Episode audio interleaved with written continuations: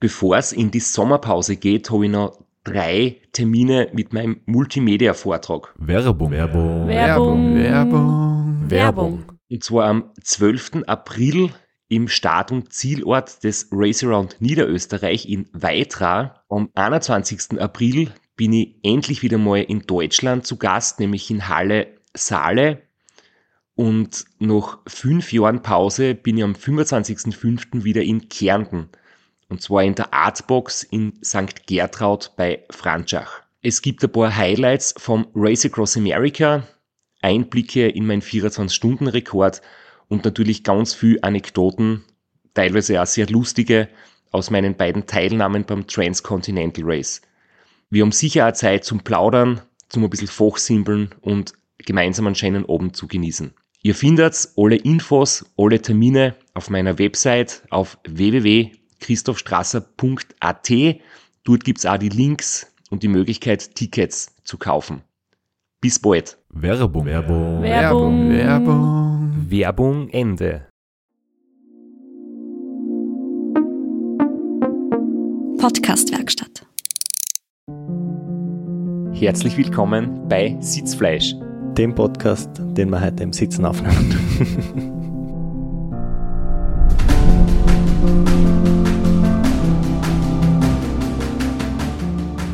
Warum sitzen wir heute? ja, wir machen heute eine Nachtschicht. Äh, Wir hängen schon ein bisschen her, deswegen äh, sitzen wir heute ausnahmsweise. Äh, in, es startet gerade jetzt, während unserer Aufnahme, das RAM, die ersten Rollen von der Rampe in Oceanside, am Oceanside Pier und am Oceanside Pier. Aber darüber, darum geht es heute gar nicht. Wir werden über das Race Across America mindestens eine oder idealerweise zwei Episoden machen in den ähm, kommenden Ausgaben. Das ist einmal ein großes Versprechen. Heute geht es aber um ein anderes Rennen, weil wir nehmen jetzt zwar schon auf, haben einen langen Tag in den Beinen.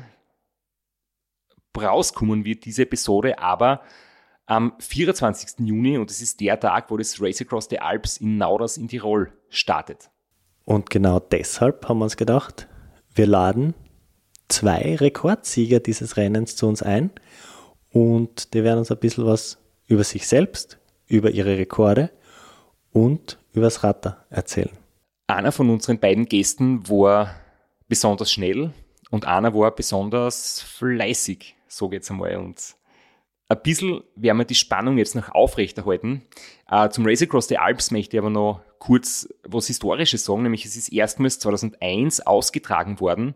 Äh, mittlerweile ist es ein echter Klassiker. Und ganz lustig ist, wie das Rennen so entstanden ist, nämlich der Franz Venier, äh, Langstreckenradfahrer aus Tirol, der mittlerweile weniger aktiv ist, aber damals in den 90er und 2000er Jahren so richtig zu den ganz Großen gehört hat, der hat selbst ein Projekt ins Leben gerufen.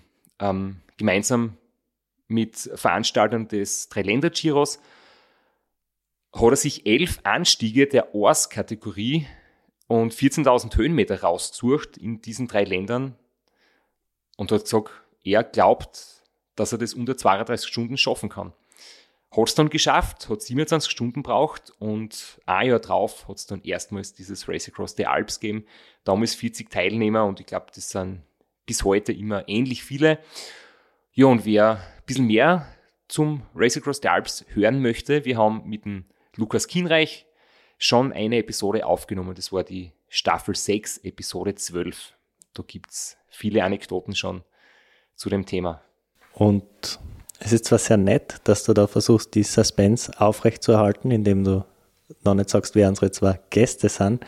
Das heißt, gibst mir also recht, dass niemand die Episodenbeschreibungen lesen wird und keiner wissen wird noch, wer, wer unsere Gäste sind. dass da viel vergebene Mühe, Liebesmühe drinsteckt in diesen Episodenbeschreibungen. Ich glaube, die Texte werden schon gelesen, aber meistens nicht vorher. Äh, Vielleicht irgendwann, wenn man ein paar Monate später sich nochmal irgendein altes Thema raussucht oder so. Also ich lese mir immer gern die Texte durch, wenn ich selber Podcasts suche. Ich habe zumindest eine Freude, wenn wir einen coolen Genau. Text schreiben, hast- egal ob es liest Du hast die nicht. Freude am Text schreiben und deswegen nehmen wir da das auch nicht und, lassen die weiter Texte schreiben. so Schlimmeres passieren. Und bevor wir jetzt unsere Internetleitung nach Tirol, ist das ein Tal? Versuchen wir jetzt eine Internetleitung in der Tal aufzubauen, aber es ist Tirol, es ist ziemlich sicher ein Tal. In Tirol gibt es viele Täler, ja. Oder nur Täler, die, sonst ist es nicht bewohnt, oder? Berge und Täler, ja, aber in, in eines der Tiroler Täler werden wir jetzt bald die Internetleitung aufbauen. Aber davor stellen wir noch unseren Werbepartner von heute vor, nämlich Athletic Greens. Wir sind ja beide inzwischen schon voll in der Routine drinnen, dieses Athletic Greens zu nehmen. Und das ist auch das Wichtigste. Zusätzlich zu einer gesunden und ausgewogenen Ernährung, sich eine Routine aufzubauen und in diese Routine AG1 von Athletic Greens einzubauen. Wir beide nehmen es deswegen sehr gern, weil es die Nährstoffversorgung unterstützt, weil es mit 75 Vitaminen und Mineralstoffen dazu beitragen kann, dass man sein Immunsystem stärkt, dass man seine Regeneration verbessert, dass man auch dann noch konzentriert ist, wenn der Tag schon lang dauert, man um neun am Abend im Studio sitzt und teilweise den Text schon fast vergisst. Aber wenigstens sitzt. und das Wichtigste, um eine Routine aufbauen zu können, zumindest für mich, ist, dass es einfach ist. Und Athletic Greens ist einfach. Einen Löffel in ein Gefäß mit Wasser auffüllen, schütteln, fertig. Und das dann in der Früh, also in dem Sinne in der Früh vor dem Frühstück, äh, trinken, fertig. Und da hat man eine Routine, auf der man aufbauen kann. Und wenn man es langfristig macht, zusammen mit einer ausgewogenen und gesunden Ernährung, kann man sich damit sehr viel Gutes tun. AG1 ist vegan, laktosefrei, es ist kein Zucker zugesetzt, es ist aus echten Nahrungsmitteln hergestellt, und es kann mit unserem Partnerangebot unter www.athleticgreens.com slash Sitzfleisch bestellt werden. Es gibt mit unserem Angebot Goodies dazu, nämlich fünf Travel Packs und einen Jahresvorrat an Vitamin D. Und wenn es wirklich so sein sollte, dass man keine Freude hat damit, gibt es auch 60 Tage Geld zurück Garantie. Die Internetleitung nach Fließ in Tirol steht und wir heißen unsere Gäste herzlich willkommen und was die noch nicht wissen, aber wir schon, es wird beginnen mit einer kleinen Lesung vom Straps.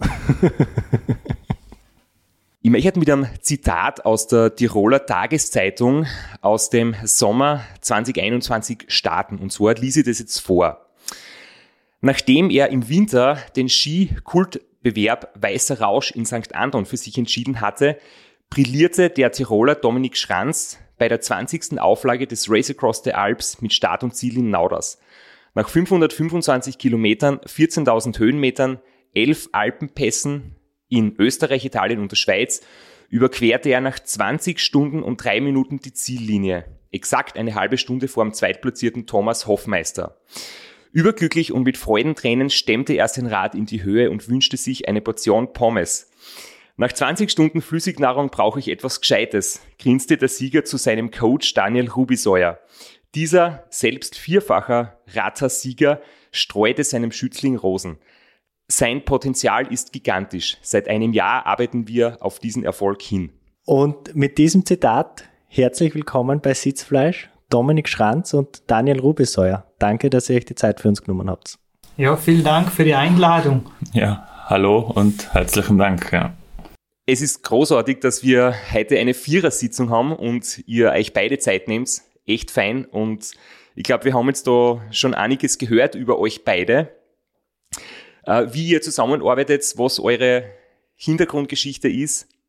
Leider hab, haben wir uns ja noch nicht persönlich kennengelernt, aber Dominik, ich habe die zumindest schon gesehen. Ich war ja voriges Jahr am Beniner Boss oben zuschauen und habe mir halt überlegt, so wie werden die Zwischenzeiten sein, wann werden die schnellsten oben sein. Und wie ich dann aufgefahren bin, ich war damals gerade Trainingslager in St. Moritz, sind mir schon zwei Lichter entgegengekommen. Und das waren eben der Thomas Hoffmeister und du. Ihr zwar wart so in Führung und ihr wart so schnell unterwegs, dass ich mich schon äh, völlig in der Zeit verschätzt habe.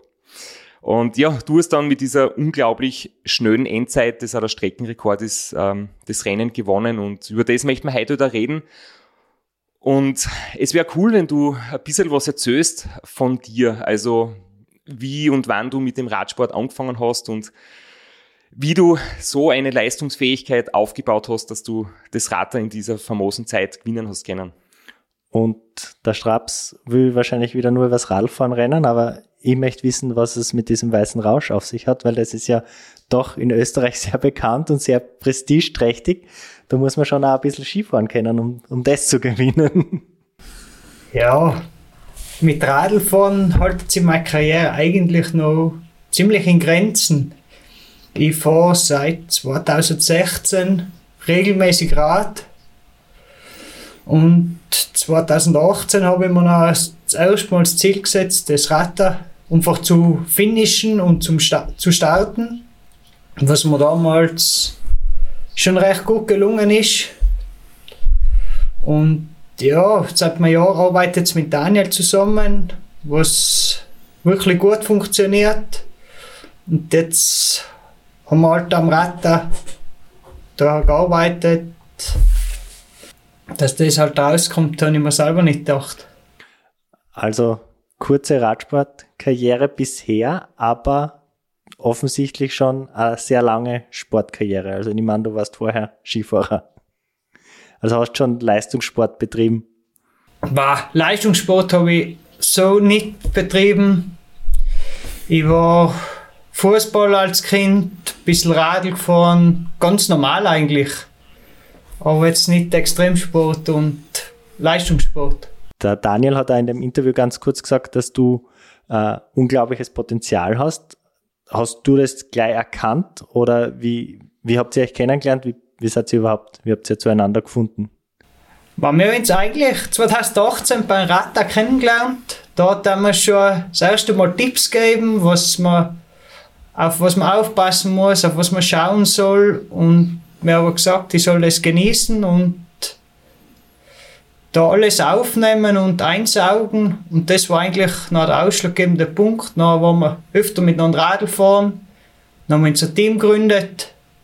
Und seitdem sind wir eigentlich viel miteinander unterwegs.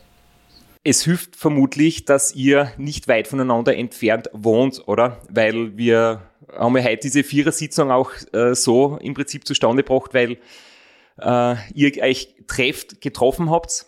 Ähm, inwiefern ist es hilfreich, dass ihr quasi so fast Nachbarn seid? Ja, das ist auf jeden Fall hilfreich. Wir wohnen eine Viertelstunde auseinander und da kann man schon mal miteinander Radl fahren gehen, wenn es eben reinpasst. Daniel, jetzt haben wir dich noch nicht wirklich vorgestellt oder von dir noch nicht wirklich viel gehört. Ähm, du bist ja nicht nur Trainer, sondern ganz im Gegenteil.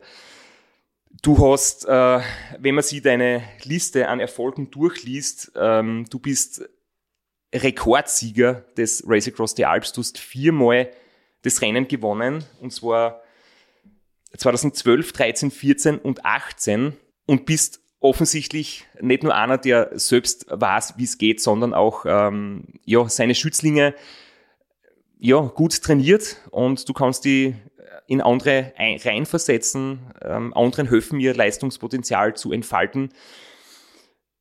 Wie hat dich die Faszination ähm, des Race Across the Alps gepackt? Ist es einfach, weil das ein Rennen ist bei euch in der Gegend? Weil es in Tirol einfach viele Berge gibt und auch viele Bergmarathons, wohingegen wir im Osten von Österreich äh, verstärkt so flache Rennen haben oder Zeitfahren sehr gern machen. Ähm, wie bist du dazu gekommen? Ja, ähm, ich würde sagen, viermal Rad stimmt. Das heißt, ich habe recht einen großen Vogel, würde ich sagen, würde ich behaupten. ähm, wie zum Rater gekommen bin, war eigentlich ein bisschen, bisschen eigen und schräg. Äh, wie mich haben 2010 zwei Athleten angeschrieben, ob ich sie auf dieses Event trainieren kann. Und ich habe zu der Zeit gar nicht gewusst, was das Rad ist, wenn ich ganz ehrlich sein darf. Und, und ich habe mir das dann angeschaut selber und ja, ich habe mir dann auch gar nicht drüber ausgesehen, die Leute zu trainieren, die zwei Athleten. Ich habe dann ganz ehrlich gesagt, du, ich weiß hinten und vorne nicht, äh, äh, wie das angehen soll. Äh, ich habe keine Erfahrung mit dem Ganzen und die haben mir dann ein bisschen den, den, den, das, den, den Vogel in den Kopf gegeben, dass ich das eventuell selber mal angehe und versuche. Und ich wollte dann eigentlich 2011 das erste Mal starten, habe gesundheitlich dann das nicht auf die Reihe gebracht, habe da mehr, ja, mehrere Probleme gehabt und, und habe nicht starten können und habe dann 2012 ja, habe es das erste Mal versucht mit großem Respekt und ich muss ehrlich gestehen, ich habe mir nie gedacht, dass ich das finishen kann. Vor allem, wo ich dann am Start gestanden bin und, und fünf Minuten davor habe ich mir gedacht, ja, wie soll das bitte gehen? Ich habe davor schon zwei, drei lange Einheiten gemacht, so acht, neun Stunden, äh, war komplett fertig.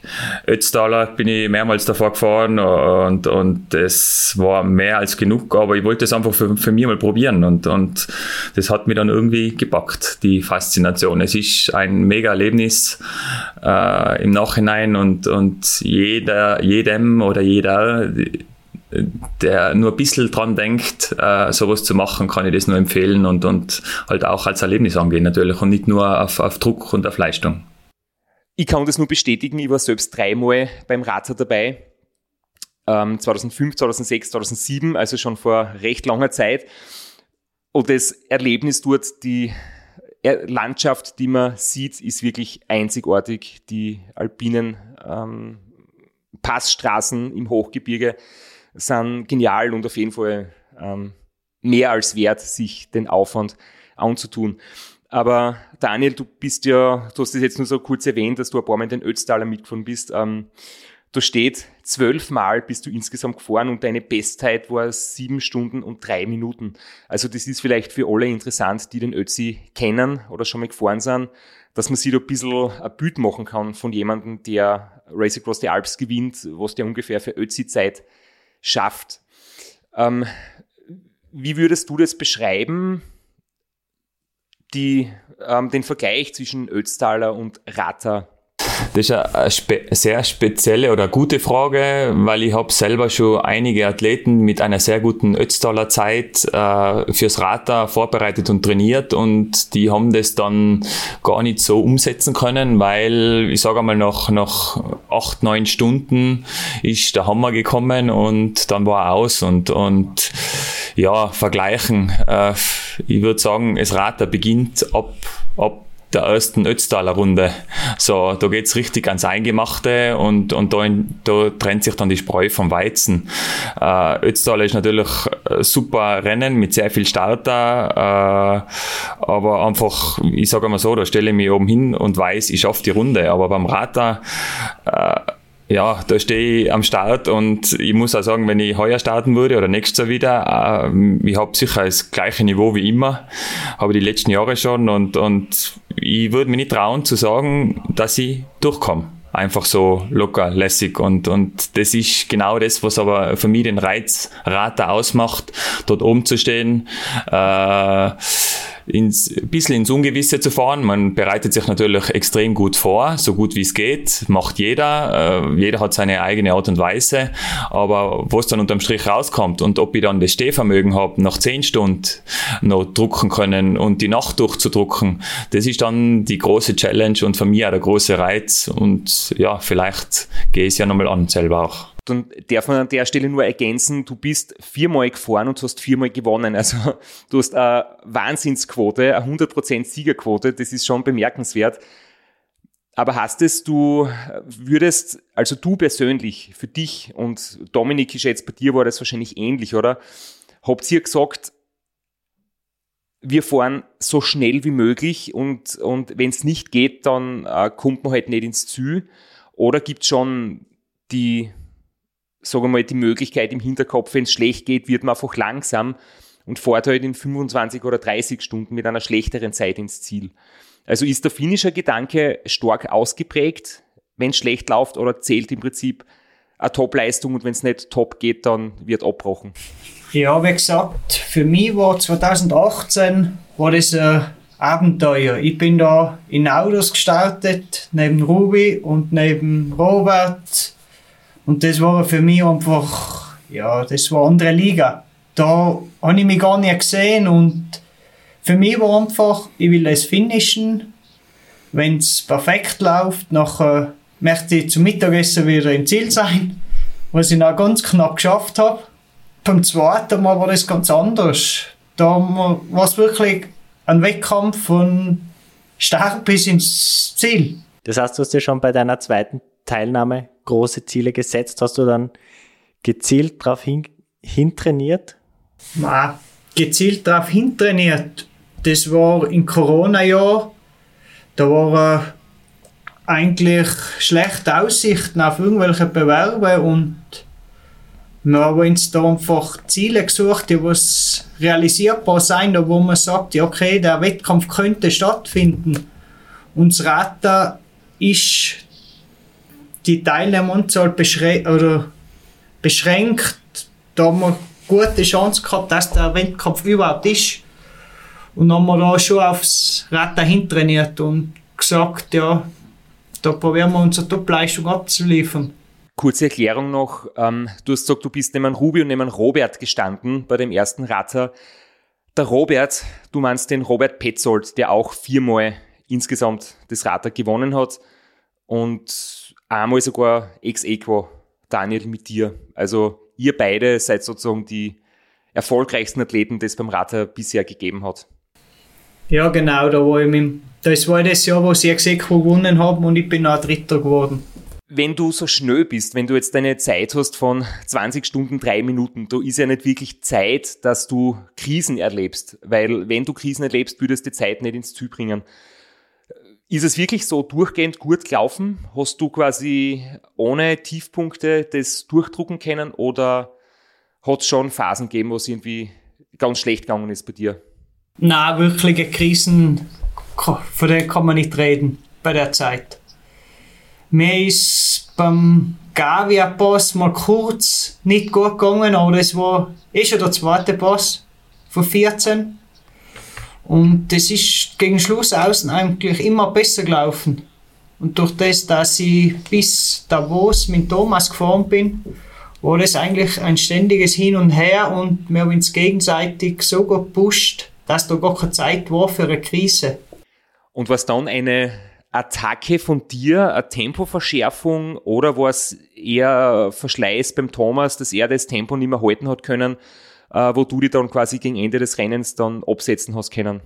Boah, wir sind bis Davos miteinander gefahren und ich bin nach unten laut Plan ein bisschen schärfer reingefahren und dann habe ich gleich gemerkt, dass er nicht mitfahren kann und dann habe ich, habe ich das probiert einfach durchzuziehen und dann ist sein Licht immer kleiner geworden, was mich natürlich sehr beflügelt hat. Ja, dann ist halt der Abstand immer größer geworden. Du hast gesagt, laut Plan, also hast du wirklich so einen richtigen Matchplan gehabt und gewusst, wo du attackieren willst? Oder war das dann so aus der Situation heraus, dass du gesagt hast, das ist der Plan, jetzt attackiere ich? Na, Plan hat es eigentlich nicht gegeben. Der Daniel hat mir die Wattwerte gesagt, was ich fahren sollte. Und das hat sich aus dem Rennverlauf so ergeben. Hast du da schon gewusst, das könnte sie ausgehen oder hast du selber oder hast du selber Angst gehabt vor, vor dem Einbruch, wenn du doch das Tempo verschärfst? Oder warst du dir da deiner Sache schon recht sicher?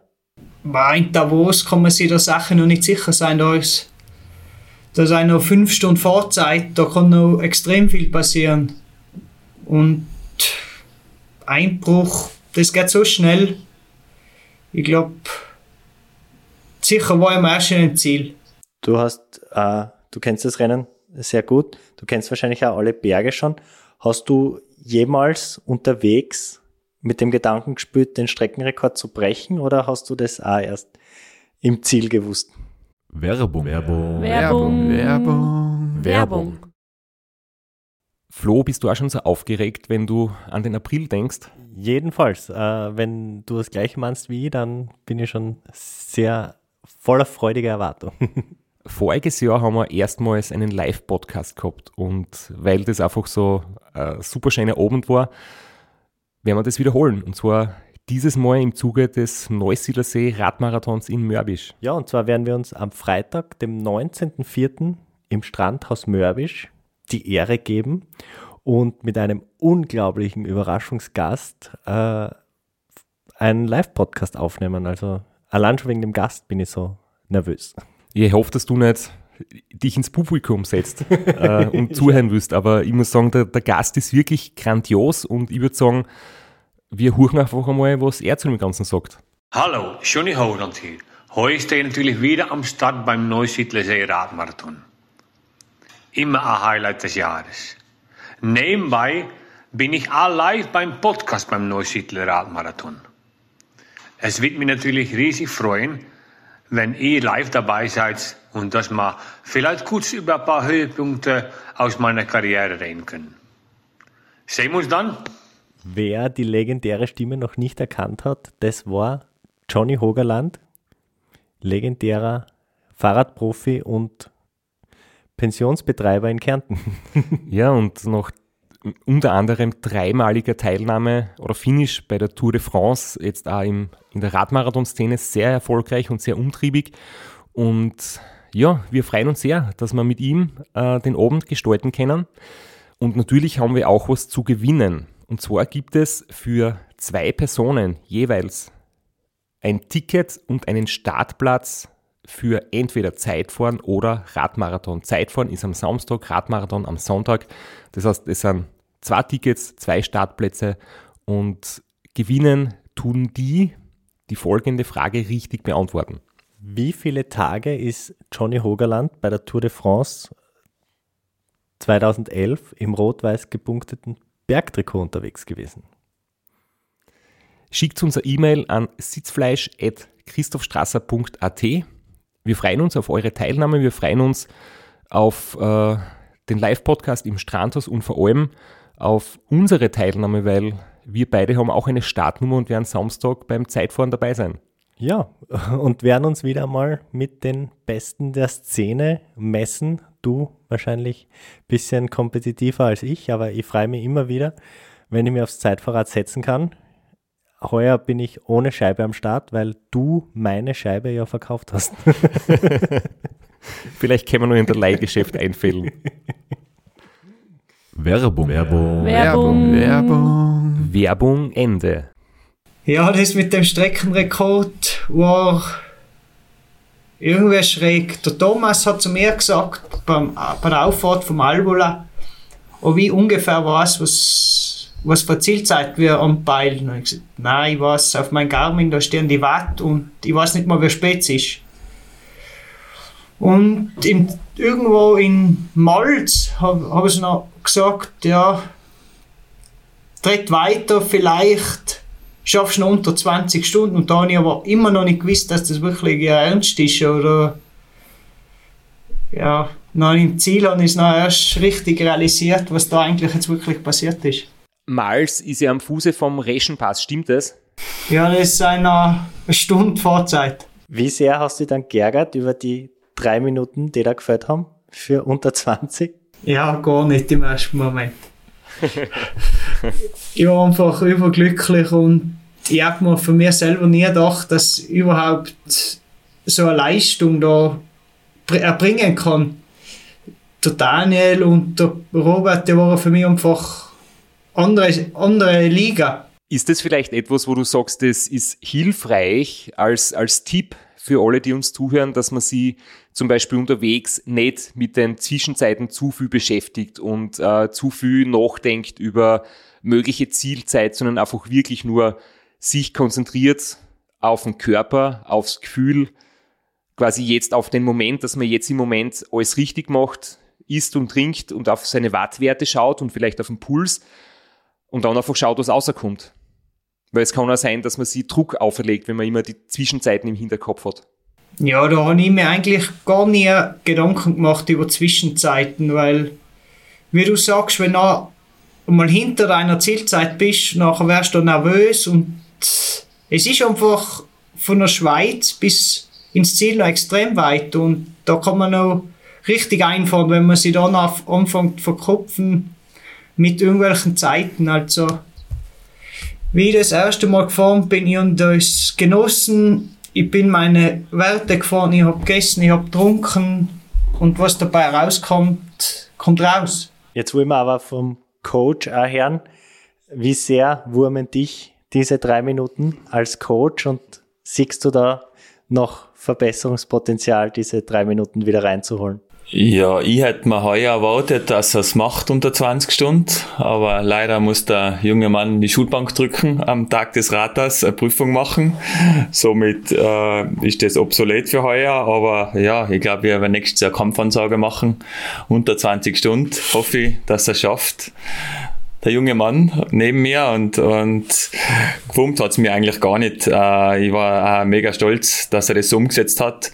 Ich muss auch sagen, ähm, ein bisschen, wenn man es von außen betrachtet, also wenn ich jetzt nicht sein Coach wäre, die ganzen Wattwerte so äh, genau analysieren kann danach und ich hätte jetzt gehört da oben, ich weiß, der Robert und ich sind äh, 2018 extrem viel zusammengefahren, haben zusammengearbeitet und haben das gut locker ins Ziel gebracht äh, und dann hörst, da kommt einer, der fährt, ich weiß nicht, eineinhalb Stunden, glaube ich, war schneller oder so äh, oder, oder? So, ich weiß es nicht, der Stunde 20, ich habe mich da auch nicht so mit der Zeit, aber, aber halt einige schneller, dann hätte ich mir schon auch gefragt, was hat der gemacht?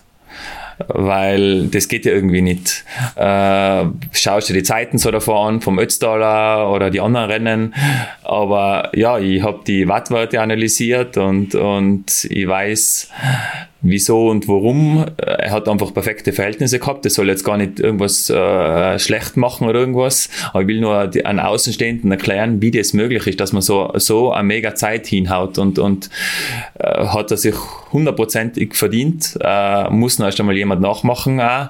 Äh, die Verhältnisse hat er gehabt und, und, und super. Freut mich sehr und, und ja, vielleicht können wir ja nochmal gemeinsam das Thema Rata angehen und uns challengen. Und vielleicht ist ja auch der Christoph dabei. Und dann können wir zu dritt schauen, wer, wer, da, wer da der Schnellste ist. Aber ja, würde uns sicher freuen. Ich muss ehrlich sagen, ich habe mir es wirklich überlegt. Ich wollte äh, in diesem Jahr noch Race Across Italy und, und rund um Niederösterreich äh, auch beim Rata mich eventuell an den Start stellen. Das war so eine lose Planung.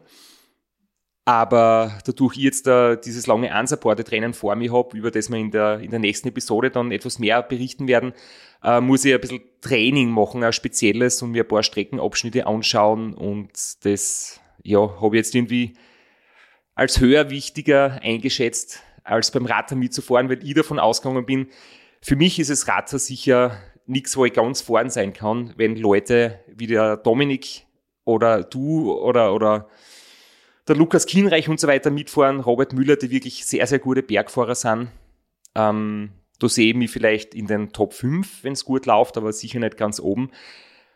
Trotzdem würde es mich wieder mal reizen. Also in der Zukunft, vielleicht hat der Flo auch Lust. ja, das ist genau mein Rennen, glaube ich. Ja. Wobei, wenn der Flo mitmacht, äh, werden wahrscheinlich alle anderen sich abmelden, weil da ist dann stehen die Chancen schlecht für euch, die Roller. aber aber der, der, der Glocknerkönig, nein, nicht Glockner, Glocknerman, äh, den glaube ich gibt's noch, oder? Gibt's den noch, weiß ich nicht, aber das wäre das wär fair, oder? Ein Berg, ein kleines Zügele, oder? Und, und viel flach, da könnte man, könnte man da die Challenge angehen. ja, es, ich bin mir nicht ganz sicher, wie es mit Glocknerman weitergeht. Heuer findet er nicht statt und hoffentlich wird es in Zukunft wieder geben, aber das wäre ein guter Kompromiss, ja, stimmt. Weil dann, dann wäre das Verhältnis recht fair. Ja, wir müssen halt den Glockner dann so raufknallen, dass wir das, was wir im Flachen verlieren, ja, da irgendwie gut machen. Ja, aber ja, wär, das wäre wär fair. Jetzt hast du gesagt, Daniel, dass du eben auch Coach bist oder beziehungsweise das äh, sehr ausgiebig gemacht hast. Du hast gesagt, in Zukunft wirst du das aus Zeitgründen eher ein bisschen äh, reduzieren. Aber wie war das für dich? Hast du dich selbst immer trainiert oder hast du auch einen Coach gehabt? Weil das ist ja, wie wir alle wissen, ganz schwierig, dass jemand, der weiß, wie gutes Training funktioniert und der sehr viel Wissen hat, dass er das nicht immer selbst umsetzen kann. Und es gibt halt andere, die sind perfekt im Umsetzen, können es aber nicht so gut weitergeben. Wie war das bei dir? Hast du von einem Trainer gelernt oder hast du dir deine Fitness quasi selbst antrainiert? Ja, ich komme vom Langlaufsport. Äh, ich war früher, ich war in Stamms als Langläufer. Ähm, und bin dann danach auf Radsport umgesattelt und in dieser Zeit, wo ich Stamms war, habe ich natürlich einen Trainer gehabt und ja, ich muss sagen, in dieser Zeit wurde sehr, sehr viel falsch gemacht und, und ich bin dann auf Radsport umgestiegen äh, und habe dann andere Trainingsmethoden kennengelernt. Ich habe in der Zeit Trainerausbildungen gemacht, alle möglichen, äh, das mich dann auch berechtigt, dass ich das, das, das Trainer machen darf. Ich habe im medizinischen Bereich studiert äh, und damit damit ist das Interesse gestiegen und, und ich habe dann, glaube ich, 2009 mit einem Kollegen gemeinsam das begonnen, Leute zu trainieren. Das war natürlich sehr spannend und, und man hat auch in die Rolle reinwachsen müssen äh, und somit habe ich dann auch immer mehr das Gefühl für Leute entwickelt. Jeder tickt anders, jeder braucht was anderes. Es gibt kein Geheimrezept. Äh, wie wir schon vom Dominik davor gehört haben, ähm, bei ihm habe ich mental einiges machen müssen, so äh, hintenrum, äh, dass er sich nicht zu so sehr auf Zeiten äh, fokussiert, äh, dass er das komplett wegschaltet, äh, gewisse Schwachstellen einfach äh, ausblendet und, und, und an die Stärken arbeitet. Aber das habe ich auch lernen müssen mit, mit den Jahren und, und, und auch selber an mir. Und ja, wie, was, warum. Ich habe viel raus rumprobiert bei mir selber. Äh, wie könnte das gehen? Ist das dann auch bei den Athleten möglich? Es ist ein Lernprozess und, und was mir äh, extrem wichtig ist, äh, Wissen muss weitergegeben werden, äh, Erfahrungen, äh, damit werden auch andere Leute besser und, und das war mir eigentlich immer ein großes Anliegen und, und ja, ich will mit dem Trainergeschäft eigentlich, eigentlich ein bisschen rückschrauben. Es fällt mir nicht leicht, weil, weil ich sage mal, das Wissen gehört an die Leute, damit sie besser werden und auch die Erfahrungen sammeln und, und, und sehen, was möglich ist, weil ich sage mal, wenn man ein, ein gewisses Niveau hat, ist ein Rater für viele Leute möglich. Vielleicht ganz kurz für die, für die Nicht-Österreicherinnen da draußen. Wenn du sagst, du warst in Stams, dann ist es natürlich das Skigymnasium, wo äh, die jungen Skiläuferinnen und Skiläufer äh, trainiert werden und nebenbei zur Schule gehen können, nur für die Nicht-Österreicher da draußen. Also du hast recht jung schon dich sehr intensiv mit der Trainingslehre auseinandergesetzt? Ja, ich bin, bevor ich nach Stams gekommen bin, habe ich eigentlich einen sehr, sehr guten Trainer gehabt. Äh, das war eben, in, ich habe in, wann habe ich begonnen? Erste, zweite Klasse Hauptschule. Äh, die ersten zwei Jahre habe ich einfach immer so spaßhalber trainiert. Dann hat man mein Talent ein bisschen bemerkt und, und dann habe ich eigentlich äh, ein Jahr, bevor ich nach Stams gekommen bin, in der vierten Klasse Hauptschule, Mittelschule mittlerweile ist das ja, einen sehr guten Coach gehabt, muss ich heute noch loben, wie der das so gemacht hat. Ist ziemlich meine, meine Prinzipien, meine Lehre. Und dann bin ich halt nach Stamms gekommen, ja, komplett anderes Training, viel Intensität, äh, immer Frühfahren gehabt und, und äh, ja, meiner Meinung nach extrem viel falsch gemacht. Äh, für, für mich, für, für, für, mein, für meinen Körper. Kann für andere gut gewesen sein, aber für mich war es einfach genau nicht das, was, was ich, was ich brauche. Und das ist auch, es, es, es gibt keinen perfekten Trainer. Ich glaube, das ist auch wichtig immer, weil, weil die Leute sagen immer ganz gern, ja, der ist schlecht, der macht macht das nicht gut. Ja, für einen anderen, für einen Athleten mag das super sein und für einen anderen Athleten Katastrophe. Und, und das, glaube ich, ist auch, das macht auch einen guten Trainer aus, dass der das rausfindet, weil in Dominik muss ich ganz anders handhaben wie, wie, äh, wie Athlet XY. Und, und das Feingefühl muss man entwickeln, man muss kommunizieren mit den, mit den Athleten. Der andere braucht mehr, der andere weniger und auf gewisse Punkte einfach eingehen, ja. Wie wichtig siehst du das Thema Ernährung? Und gerade jetzt beim Rata ist es ja so, dass man nicht immer konstantes Tempo fährt. Der Flo und ich haben gerade wieder über das Racerund Niederösterreich berichtet. Das ist eher flach, da kann man sehr lang gleichmäßig fahren, da, da hat man keine Leistungsspitzen drinnen. Und jetzt hat man beim Rata aber sehr, sehr viele Höhenmeter und, und steile, lange Anstiege. Das heißt, ob man will oder nicht, hat man ungleichmäßige Leistung und daher jetzt auch die Frage, ähm, welche Leistungszonen würdest du jetzt theoretisch empfehlen, dass man sich da ähm, zutraut, wenn man in das Rennen startet und wie ist es dann mit der Ernährung? Kann ich mich regelmäßig ernähren oder brauche ich da je nach, quasi je nach Leistungszone unterschiedliche Ernährungsstrategie? Ja, ähm, erstes Thema Einteilung. Da habe ich eh eine lustige Geschichte vielleicht noch. Ähm, ich habe mich 2010, wie schon vorher erwähnt, wollte ich zum ersten Mal beim Ratter starten und, und ich glaube, der Dollinger Helli ist jeden, jeden bekannt. Der ist jetzt beim Bora äh, Teamtrainer und ich habe ihn auch noch dazu mal, weil ich mehr Kontakt noch gehabt habe mit ihm, habe ich einmal in Verbindung gesetzt und ihn um, seinen Ratschlag gefragt bezüglich dem Rennen, Einteilung und der Helli hat dann auch ganz klar gesagt, keine Erfahrung, er kann das nicht abschätzen und er will da nicht irgendwie ins Blaue reinreden. Und, und ja, ich habe dann selber rum experimentiert und mir meine Gedanken gemacht, äh, habe selber ein Laktatgerät gehabt, ich habe mir dann so gedacht, ja, was könnte möglich sein, habe das im Training probiert und, und ich bin dann circa mit drei, dreieinhalb Millimol Laktat bin ich das Ganze angegangen und habe das durch gezogen, an oder zumal.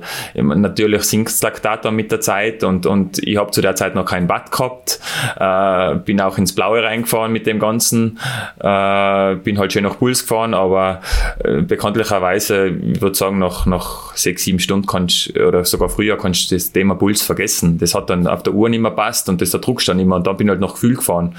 Äh, irgendwann ist dann das Thema Watt kommen, zwei, drei Jahre später.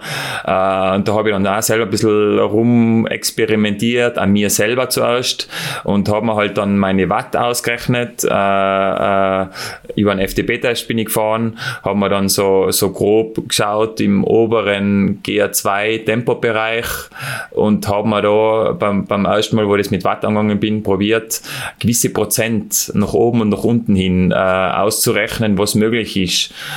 Äh, dass ich das einhalte. Und, und ich habe auch Auswertungen selbst von mir da und vom Chupi auch, äh, von Dominik vom letzten Jahr. Und ich habe ihm das vorgegeben. Ich habe da, glaube ich, äh, oder ziemlich sicher, beim Chupi waren es 5%, was ich ihm gegeben habe. Also er hat davor, die Woche davor einen FDP-Test gefahren, hat dann, dann die, den Wert XY gefahren, sagen wir, sagen wir äh, 360, 370 Watt. Dann habe ich ihn circa mit, was waren es, 300, 310 Watt, glaube ich, habe ich, hab ihn fahren lassen.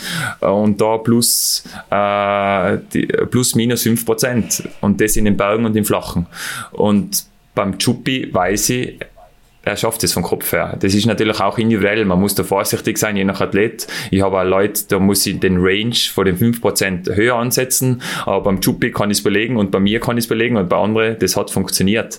Aber du musst natürlich hinten raus, ja, ein bisschen ein Schwein zu dir selber sein und, und du darfst nicht Milch geben. Äh, dass jetzt sagst, ja, ja, das muss halt einhalten. Aber das ist einmal das von den Zonen, was ich so weitergeben kann.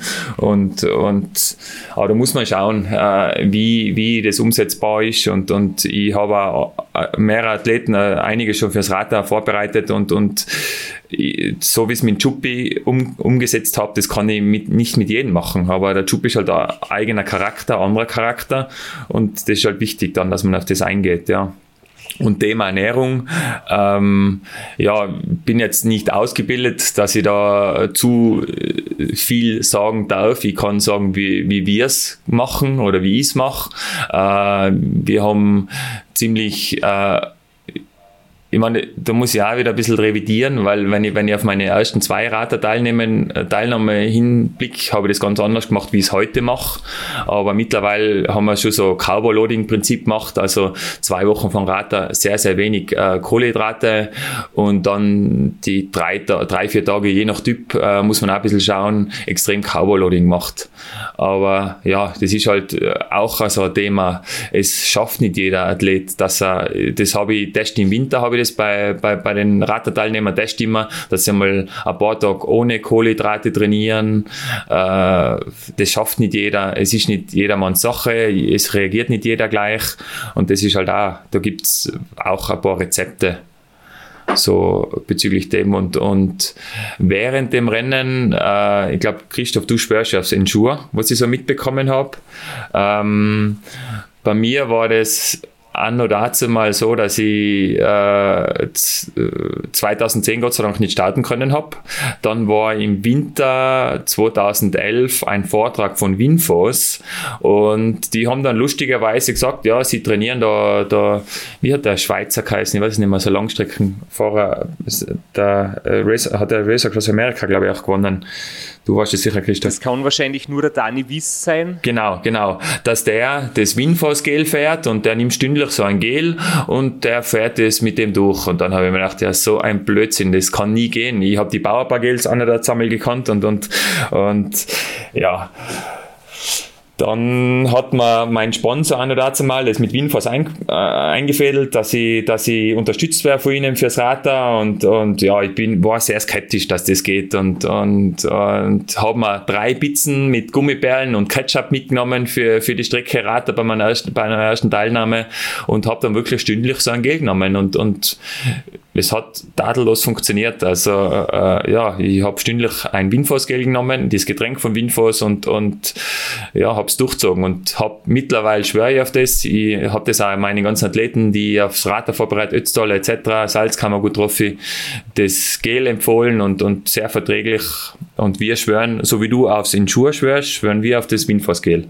Ja, muss, muss man auch mögen und muss man auch üben im Training vor allem, weil es geht auch nicht so leicht obi, vor allem wenn man sehr viele in sehr kurzer Zeit äh, zu sich nehmen muss. Also so geht's zumindest mir damit. Ähm, was anderes, der Dominik hat vorher, wie du gesagt hast, in den letzten Stunden muss man ein bisschen sich selbst quälen, um das zu paraphrasieren, was du gesagt hast, so lächelnd genickt. Vielleicht kannst du ganz kurz sagen, wie war das für dich in den letzten Stunden, die Watt noch zu fahren? Und da muss ich noch kurz dazwischen krätschen. Dominik, du bist der Chuppi und das haben wir noch gar nicht aufgeklärt. Also du hast einen, einen Spitznamen, der nicht ganz so selbsterklärend ist. Äh, für alle, die es noch nicht ganz verstanden haben.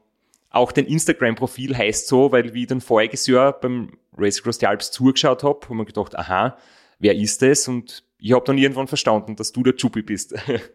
Ja, das war, ist eigentlich ein Erbe. Den habe ich von meinem Papa übernommen und ist mir geblieben.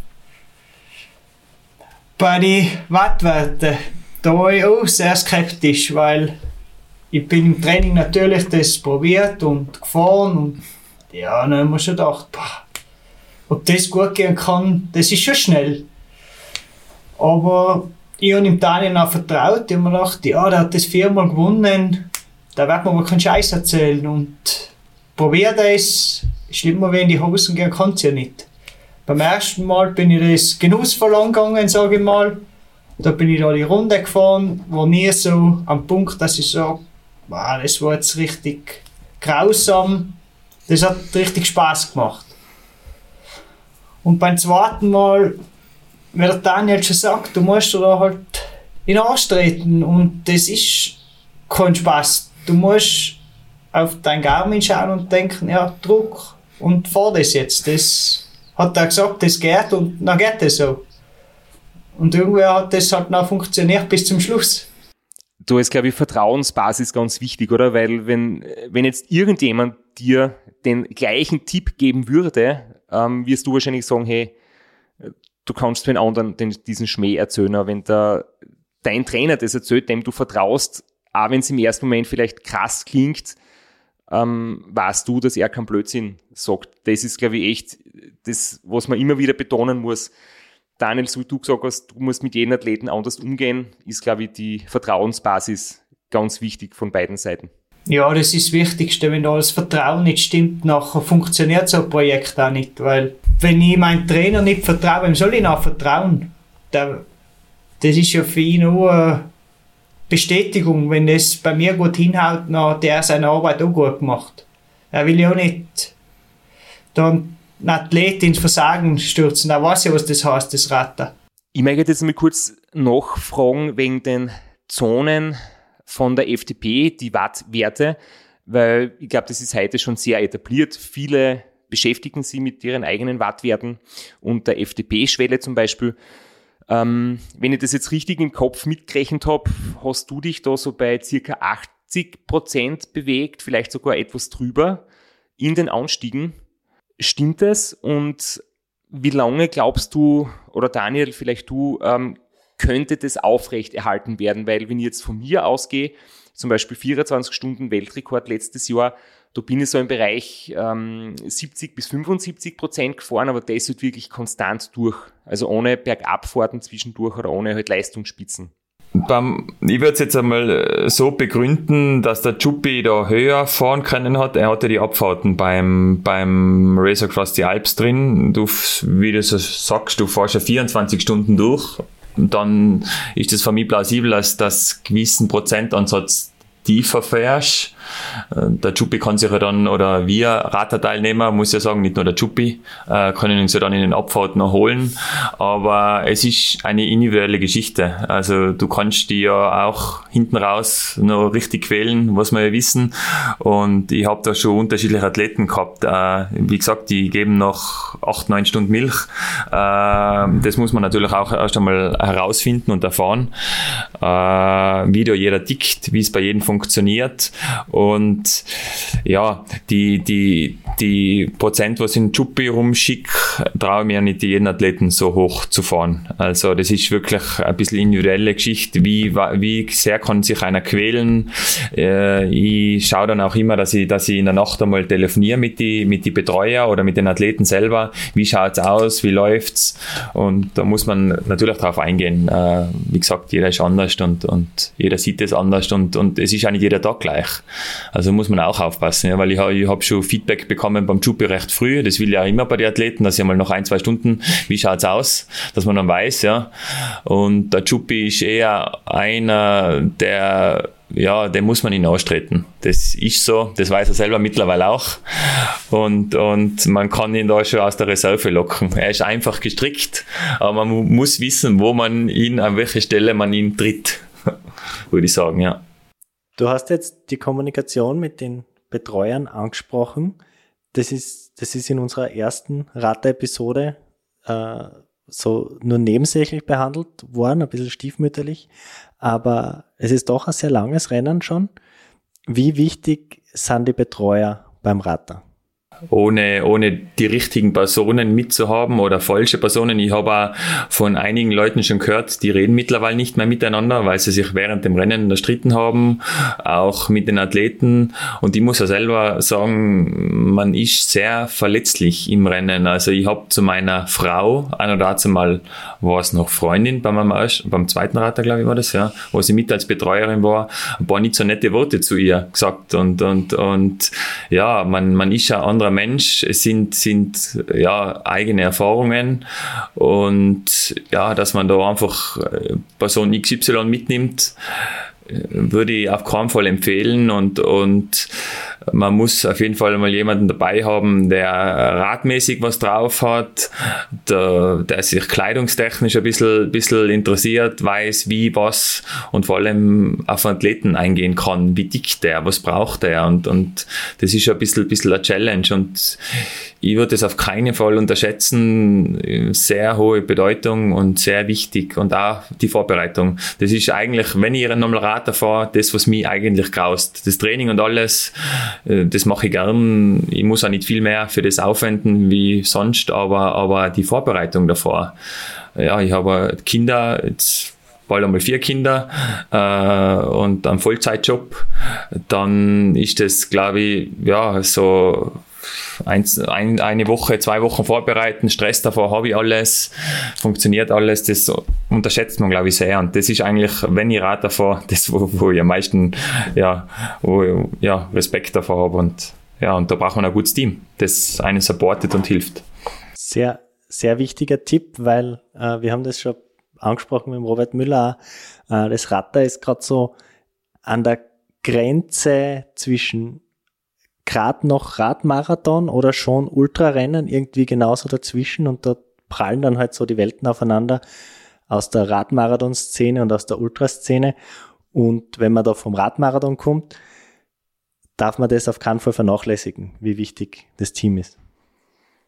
Und du hast jetzt gerade gesagt, äh, die Vorbereitung, die Vorbereitung ist jetzt sehr wichtig. Ich glaube, die Vorbereitung mit dem Team, dass jeder weiß, was sein Job ist, was zu tun ist, wer welche Aufgaben übernimmt. Und ja, auch die Nachbereitung. Jetzt hast du gesagt, damals mit einer Freundin sind ein paar unnette Worte gefallen. Jetzt hast du gesagt, mittlerweile ist deine Frau und ihr habt drei oder bald vier Kinder. Also ich denke, ihr habt diese, diese Geschichte damals gut, gut nachbesprochen, weil sonst hätte sich das vielleicht anders entwickelt. Also ich möchte nur sagen, wenn Sachen passieren, dass man sie unter dem Rennen auf die Nerven geht, man kann noch und oder sollte noch und alles wieder besprechen, weil in den Emotionen werden oft Dinge gesagt, die man nicht so meint. Ja, ähm, wir haben, glaube ich, gar nicht mehr großartig drüber gesprochen. Schwamm drüber, das war recht einfach gehandhabt, Gott sei Dank, von meiner Frau muss ich sagen, weil da kann mir sicher ein bisschen was nachtragen. Aber was ich noch ergänzen will, äh, mir hat das jetzt ein bisschen erinnert an meinen ersten Rater, wo ich oben gestanden bin, weil wir waren recht unvorbereitet. Also, wie schon erwähnt, äh, ich bin da aus der Marathon-Szene gekommen, aus Straßenrennen davor, das längste war Ötztaler und dann sind wir mal hochgefahren, im Bus nichts befestigt. Wichtig war mal viele Felgen mit haben, falls ich einen Platten habe. Ja, äh, Wasser, nichts großartig, äh, die Kleidung einfach reinkaut äh, und dann sind wir da zu dem Briefing gekommen und, und die Busse waren alle beklebt und, und alles befestigt drin, hochprofessionell und wir haben alles einfach drin irgendwie rumliegen gehabt und äh, total unvorbereitet und, und haben mir schon gedacht, was sind denn das alles für schräge Vögel da?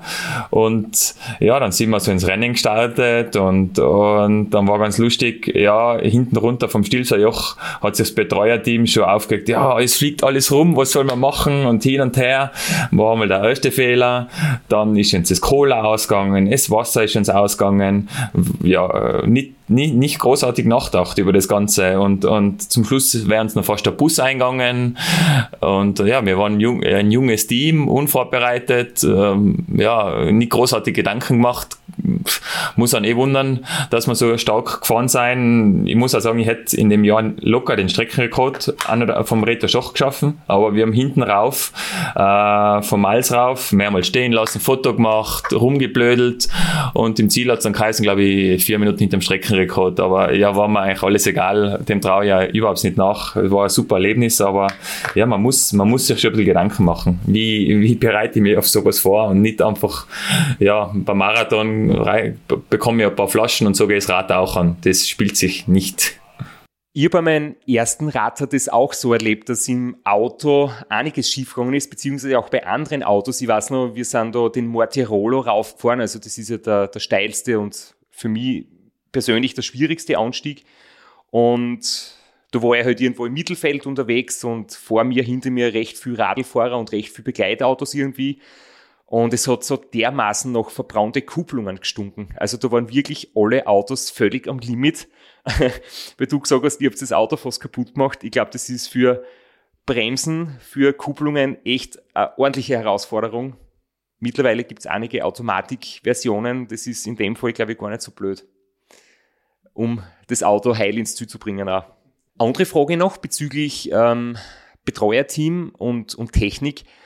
Verwendet ihr Funk oder ist es in dem Fall nicht nötig, weil man bergauf ähm, nebenher fahren kann und aus dem Auto sprechen kann und bergab ist es eh zu schnell, da wird man nicht viel reden, weil bei langen, flachen Rennen ist der Funk, finde ich, schon sehr, sehr wichtig und hilfreich. Also, ich glaube, wir sind einfach gestrickte Tiroler, äh, machen das nur als Hobby. Äh, es funktioniert für uns alles so total easy. Äh, glaube, allzu viel braucht man nicht. Äh, auch meine Athleten, die ich davor, zuvor trainiert habe, also für mich wäre ein Funk überhaupt nicht notwendig. Mir ist wichtig, meine Musik mithaben. Mit dieser Musik bekomme ich mir meine Glaskugel rein in meine eigene Welt, die richtigen Lieder dabei und, und ab geht die Post und ich will eigentlich gar nicht so viel hören von den Betreuer. Ich will den Moment genießen und, und ja, glaube, ist beim Chuppi äh, erfahrungsgemäß weiß ich auch, wir brauchen nicht viel. Einmal eine Flasche, einmal eine Jacke und durchziehen, das, das so schnell wie möglich, aber auch genießen, gehört dazu. Also, wie Daniel sagt, ich habe mit meinen Betreuern bergauf geredet und bergab kannst du sowieso nicht mit ihnen reden, da ist sowieso zu gefährlich und schnell. Beim Rad, da finde ich, ist ein Funk nicht notwendig. Nein. Ist vielleicht auch eines der reizvollen Dinge, dass dieses Rennen etwas simpler vielleicht auch von den technischen Anforderungen ist. Also ich habe jetzt bewusst simpel gesagt und nicht einfach, weil es ist natürlich ein brutal hartes und schweres Rennen, aber man braucht vielleicht nicht so viel technischen Schnickschnack wie teilweise bei anderen Rennen. Man braucht nicht ein Zeitvorrat zum Wechseln, man braucht keine Zeitvorscheibe, man braucht keinen Zeitvorhöhen. Obwohl, ich muss sagen, wie letztes Jahr in der Schweiz trainieren war und bin den Beniner Pass dem Training raufgefahren. Das erste, was ich gesehen habe, war äh, jemand auf einem Triathlonrad mit Zeit vor Scheibe, Zeit vor Helm am Bernina auf. Das hat mich sehr, sehr irritiert, aber Hat sich, glaube ich, noch nicht durchgesetzt. Wird beim Rad selten verwendet, sowas. Nein, ich glaube beim Rad, was das Technische anbelangt, du brauchst vielleicht Ersatzradl. Das habe ich sehr benötigt. 2018 hat es mir den ersten Abfahrt aufgestellt. Aber viel mehr Ersatzlaufräder. Aber sonst ist das ziemlich simpel. Ja, es geht immer bergauf und bergunter. Vielleicht dazu noch ganz kurz ein Straps sein Lieblingsthema, weil es juckt, es brennt ihm unter die Fingernägel, aber die Frage, ob Felgen oder Scheibenbremsen, hat sich, glaube ich, inzwischen, ich glaube, der Markt hat das geregelt. Ah, es gibt keine Felgenbremsen mehr, Straps, du musst dich damit abfinden. Also ich Ja, aber fahre, grad, ich würde sagen, gerade beim Radler geht es ja so viel ums Gewicht. Was sagst du, Dominik? Ich bin das Radl gefahren, was ich gehabt habe und deshalb Felgenbremsen. und ich weiß, dass klar, der dass Daniel und ich weiß, dass der Daniel genau das gleiche fährt und mit dem viermal der Fahrschule gewonnen hat. Also am Radl, glaube ich, hat fällt's nicht. Das hat noch keiner mit, mit Disk gewonnen. Werden wir schauen, ob es das Jahr Premierensieger gibt. Ich glaube, der Robert Petzold hat es immer sehr auf die Spitze getrieben, er und seine Teamkollegen mit dem Gewichtsoptimieren und super leichten Rädern. Habt ihr da auch was mitbekommen in der Hinsicht?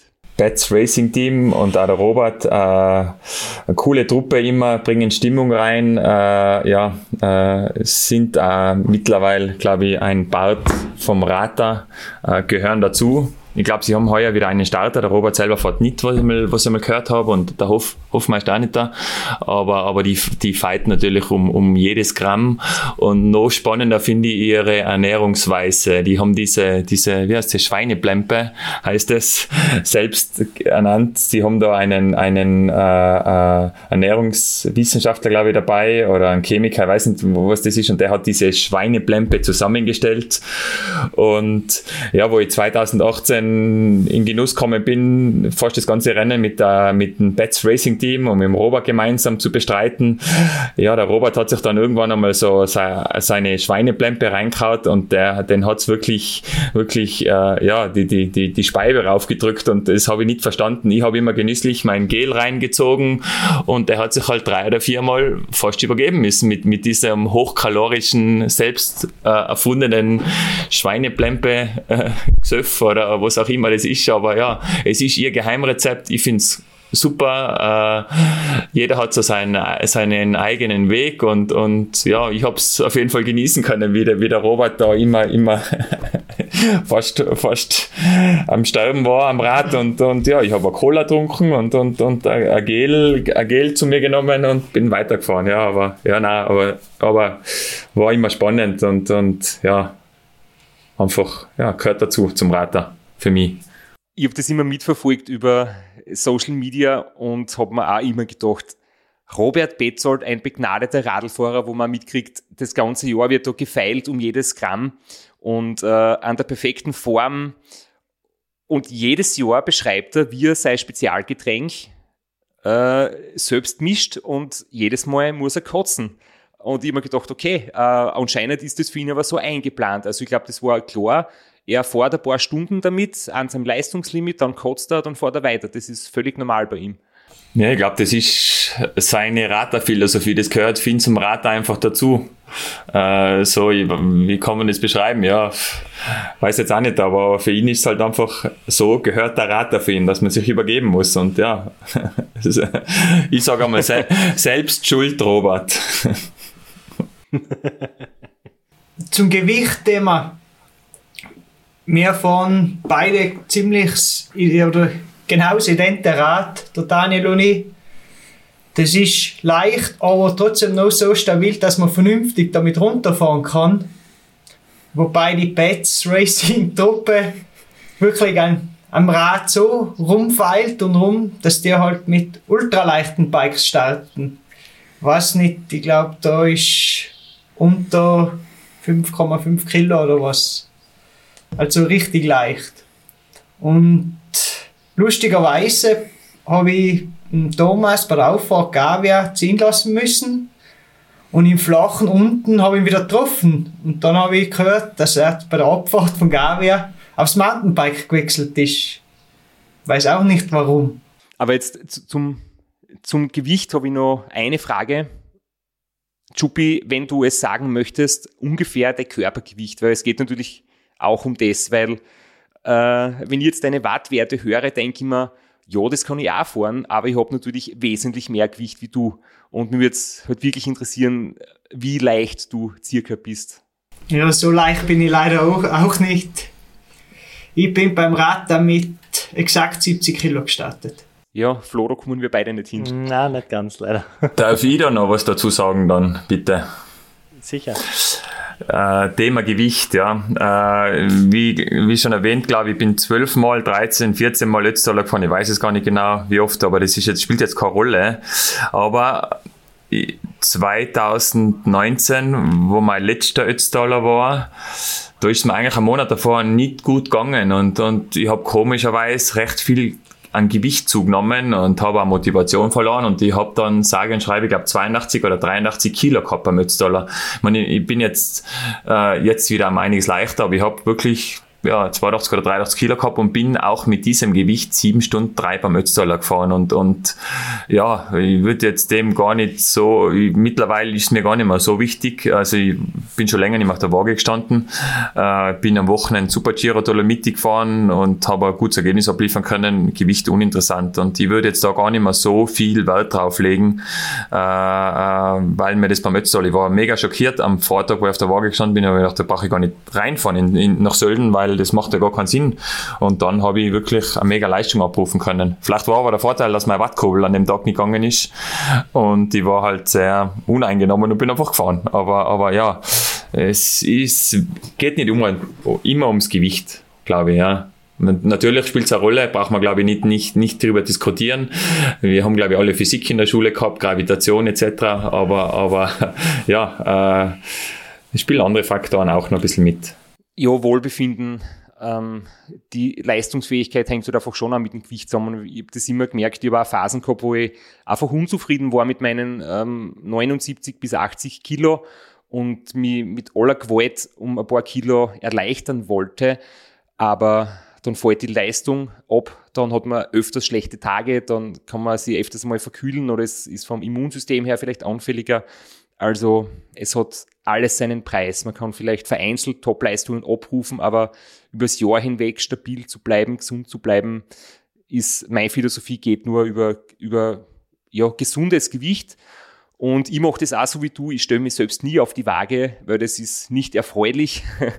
aber ich zwicke mir immer so in den Bauch und wenn die, die, die Speckfalte wächst, dann weiß ich, ich muss was tun. Und wenn, wenn da nicht viel drauf ist, dann passt Und dann ist völlig wurscht, ob es 78 oder 80 Kilo sind. Daniel, du hast vorher gesagt, du wärst eigentlich schon wieder in ratter Form oder zumindest in sehr guter Form.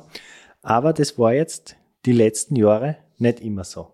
Wir möchten jetzt ein, ein, ein Thema quasi kurz ansprechen, wo wir vorher wirklich, ähm, das hast du mir, wie wir uns zusammen telefoniert haben, erzählt, und du hast gesagt, du möchtest das einfach auch kurz erwähnen, mm, dass es eben dir in den letzten Jahren nicht so richtig gut gegangen ist und vielleicht Menschen, die was Ähnliches durchmachen, sie ja von dem man inspirieren lassen kann, wie du damit umgegangen bist.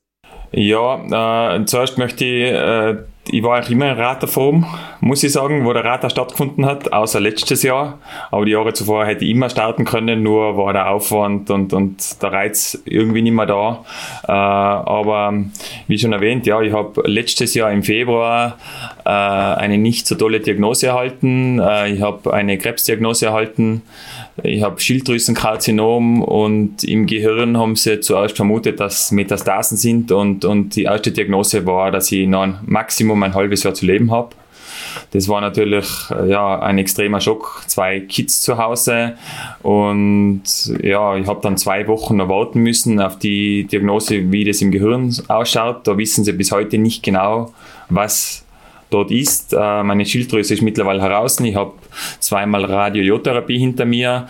Das hat mich natürlich einiges an Kraft und Substanz gekostet, aber ich habe die letzte Therapie, glaube ich, habe im Oktober letztes Jahr gehabt und ich habe mir dann einfach gesagt, ja, äh, ich will meinen Sport weiterhin machen. Ich fange jetzt einmal an mit lockerem Training, äh, habe dann ja wieder recht, ich habe fast ja, über 90 Kilo gehabt und, und habe mich dann eigentlich locker wieder zurückgekämpft, bin regelmäßig meine Skitouren gegangen und ja, bin mittlerweile wieder topfit, bin am Wochenende beim Super Giro gesamt Dritter geworden, war ich selber sehr überrascht, dass es so gut geht, weil ich, weil kilometermäßig habe ich auch noch nicht so viel in den Beinen äh, mit meiner Vorgeschichte jetzt, aber ja, ich denke, man hat sein Leben selber in der Hand, ob ich rechts oder links gehe. Natürlich ist es nicht immer einfach, äh, da gehört viel dazu, aber ja, äh, vielleicht motiviert es ein paar andere, dass man auch trotz einer Erkrankung immer noch top leistungsfähig sein kann.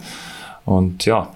Ist es jetzt etwas, was du besiegt hast, was nicht mehr zurückkommt, oder hast du für deine Zukunft weiterhin noch ein Thema, also etwas, was du mitnimmst, was dir geblieben ist oder was du quasi wo es dich weiter begleiten wird? Ähm, es wird mir mein ganzes Leben lang verfolgen. Ich muss alle zwei Jahre eine Therapie wieder machen, eine Low-Dosis-Radiotherapie, wenn der Status so wie jetzt bleibt. Äh, meine Schilddrüse ist komplett entfernt worden, die befallenen Lymphknoten sind äh, entfernt worden. Ähm, aber ich kann natürlich jederzeit einen Rückfall haben. Äh, das ist einfach, man muss damit leben und, und wie schon erwähnt, ich habe im Gehirn, äh, vor allem im Kleinhirn, Läsionen, äh, da wo keiner genau weiß, was es ist. Das kann schon sein, dass ich jetzt 20 Jahre habe, aber auch erst ein Jahr oder zwei, über ein Jahr habe ich es, weil die Diagnose habe ich letztes Jahr im Februar bekommen, da war, war das im Gehirn da, wo sie zuerst gemeint haben, das sind Metastasen, aber es weiß keiner, was es ist. Aber es belastet mich nicht, ich habe keine Schmerzen, ich habe gar nichts, sonst bräuchte ich auch nicht Rennen fahren oder, oder an Leistungssport denken, aber ich muss nächstes Jahr wieder in eine kleine Therapie gehen, das muss ich immer regelmäßig, der diese Erkrankung hat, machen. Und ja, aber ich werde dann diese Therapie machen, hoffentlich wieder positiv abschließen und dann erfolgt dann zwei Jahre darauf wieder die nächste Therapie. Und so geht halt mein Leben jetzt dahin und, und ja, ich versuche mich da nicht so sehr beeinflussen lassen. Ich weiß, ich habe das, äh, aber ich merke eigentlich gar nichts einmal derzeit. Gott sei Dank. Sehr gut und auch äh, schön zu hören, dass du weiter mit dem Leistungssport weitermachen kannst und es auch, auch willst. Ist ja auch nicht selbstverständlich, dass man äh, nach so einer Diagnose sagt, das ist wirklich das, was ich machen will und das zeigt auch, dass du die letzten Jahre deines Lebens die richtige Entscheidung für dich getroffen hast, indem du Leistungssport gemacht hast und nicht draufgekommen bist, dass das von Anfang an ein Blödsinn war. Ja, nein, es ist, es ist eine Passion, muss ich sagen. Und, und ich habe vor sechs, sieben Jahren habe ich mehrmals gesagt, ich höre jetzt auf mit dem ganzen Rennen fahren und, und, und ich lasse das. Aber ich schaffe den Absprung nicht wirklich. Und ich muss sagen, wo ich, wo ich letztes Jahr viel Zeit im Krankenhaus verbracht habe, äh, ja, da ist mir das schon sehr abgegangen. Äh, das, das Gefühl, äh, vor allem das Renngefühl, äh, auf was hinzutrainieren, der Reiz, äh, ja, ich brauche das einfach, ich bin der Typ dazu. Äh, und, und ich habe mehrmals, wo, wo, ich oft dran gedacht habe, war die Salzkammer gut drauf, um 5 Uhr in der Früh der Start. Äh, das ja, sind so Momente, oder beim Ötztaler dort zu stehen, das zu machen und, und einfach der Reiz dort äh, eine Form hinzutrainieren, ein Ziel zu haben, ja, das, das will ich nicht missen und, und ja, ich mache es gern, sonst würde ich es jetzt auch nicht mehr machen und, und ja, große Leidenschaft und ja, schauen, wie lange ich, lange, lange noch, wie lange ich noch Bock habe auf das, vor allem wenn ich dann vier Kinder jetzt dann habe. Aber vielleicht sagt es einfach auch, wenn man so eine Diagnose bekommt, auch wenn es dann in deinem Fall zum Glück äh, viel besser ausgegangen ist, als im ersten Moment vielleicht befürchtet, dass man sich wirklich nochmal überlegt, was will ich eigentlich in, in, meinem Leben machen oder was sind die Dinge, die für mich wertvoll sind und die mir wirklich Spaß machen und wo ich mit Leidenschaft dabei bin. Wenn es, wir mal, gut dahin geht, dann schleichen sich oft so in, in seinem eigenen Verhalten oder im Alltag einfach Dinge ein, wo man eigentlich nicht wirklich eine Freude hat damit, aber wo man es vielleicht nicht schafft, das irgendwie loszulassen oder abzulegen. Und ähm, ja, vielleicht war das auch, auch, so für dich quasi der Punkt, wo du sagst, äh, ich überdenke mein Leben, was will ich wirklich, was lasse ich los und hat offensichtlich für dich auch Gutes gebracht, oder? Ja, ja, äh, es hat auf jeden Fall vieles Gutes gebracht, auch, auch einiges Negatives natürlich, aber, aber das Leben ist so. Man weiß nie, was morgen kommt. Man soll es genießen, äh, man soll seinen Weg gehen und natürlich hat meiner Krankheit sehr viel der Sport geholfen. Die Einstellung, man, man muss auch mit Niederlagen äh, umgehen können. Du weißt, Christoph, du warst selber, äh, ich glaube, so lustig war deine, deine äh, Race Across America Aufgabe auch, äh, wo aufgegeben hast, nicht. Und, und das sind Tiefschläge, auch wenn es andere Tiefschläge sind, aber man lernt mit sowas umzugehen und, und nach vorne zu schauen. Und, und ich habe das mit meiner Krankheit ziemlich gleich gesehen. Und ich bin im Krankenhaus gewesen und habe mir gedacht, ja, ich, ich erledige das und schaue, dass ich, dass ich, dass ich wieder, wieder halbwegs ins, ja, auf die grüne Wiese komme. Und, und natürlich ist leichter gesagt wie getan, aber, aber es ist alles irgendwie Gott sei Dank gut ausgegangen bei mir derzeit einmal. Man weiß nicht, was morgen kommt, aber, aber ja, der Sport hilft da sehr und, und Ziele setzen, sage ich immer. Ja, man muss sich selber Ziele setzen und vor allem Ziele, die einen, die machbar sind, aber auch reizbar. Und, und das, was da ist, was will man, ja. Das waren eigentlich die perfekten Schlussworte. Das passt da sehr gut zu dem Oberthema unseres Podcasts ein bisschen, weil wir immer wieder darauf zurückkommen, wie wichtig es ist, Ziele zu haben. Ziele zu verfolgen. Und ich würde sagen, vielen Dank nach Tirol, dass ihr zwei so spontan für uns Zeit gehabt habt. Ich kann mit dem nur anschließen, aber ich glaube, eine Frage müssen wir noch in die Runde werfen, oder? Was wird für euch noch äh, die Zukunft bringen, beziehungsweise was werden für euch die nächsten Ziele sein? Weil Daniel, du hast das so betont, dass der junge Mann neben dir, der Chupi, ähm, der ist schließlich erst 31, also wirklich noch ein der klassische Nachwuchsfahrer. ähm, aber natürlich, gerade im, im, Langstreckensport, das wissen wir, ähm, Daniel, wir beide sind 39, der Flo ist irgendwo in der Mitte, aber wir wissen es, im Langstreckensport hat man wirklich noch viele, viele Jahre vor sich äh, auf ganz, ganz gutem Niveau, wenn man 31 ist. Und ja, was werden wir in Zukunft sehen, wenn du wieder am Rater startest oder vielleicht doch woanders? Ähm, ist das jetzt für den Chupi die Frage oder für mich? Beide. Beide. Ja, meine Ziele, äh, ich bin heuer ins Ungewisse gefahren. Ich habe gar nicht gewusst, äh, gewusst, äh, ist Rennen fahren überhaupt möglich. Ähm, ich habe am, am Wochenende äh, ein bisschen wieder äh, Blut geleckt. Äh, es reizt, äh, macht Spaß. Ich merke, ich komme schön langsam wieder in eine Form hin, wo ich war. Ähm, ich werde jetzt heuer mal schauen, äh, drei Länder Giro, Salzkammer gut drauf, ähm, Iron Bike in Ischgl, Ötztaler. Und ja, dann kommt mein Kind Nummer vier. Und dann werde ich schauen, was ich nächstes Jahr, wenn ich Lust habe und wie es mir gesundheitlich geht, angehe. Aber ich sage mal so, ein, ein Raterstart ist möglich. Äh, würde mir auf jeden Fall nochmal reizen. Ich könnte heuer problemlos jetzt fahren, habe ich am Wochenende gemerkt. Ähm, mal schauen, was die Zukunft bringt. Aber mehr reizen würden wir mal in, in, in Christoph ein bisschen zu challengen irgendwo. Das wäre eine coole Herausforderung. Aber wo es für beide fair ist, das ist wichtig. Vielleicht müssen wir wirklich auf die Idee zurückkommen mit dem Glocknerman, was wir vorher angesprochen haben. Ja, wäre wär, wär toll, ja. Juppie, wärst du auch dabei? Ja, wenn mein Trainer sagt, ich muss fahren, nachher natürlich bin ich dabei. ja, von meiner Seite die Ziele dieses Jahr ist ich habe im September mit der Umschulung angefangen. Ich bin jetzt wieder Schüler. Und das Retten geht sich leider aus schulischen Gründen nicht aus dieses Jahr.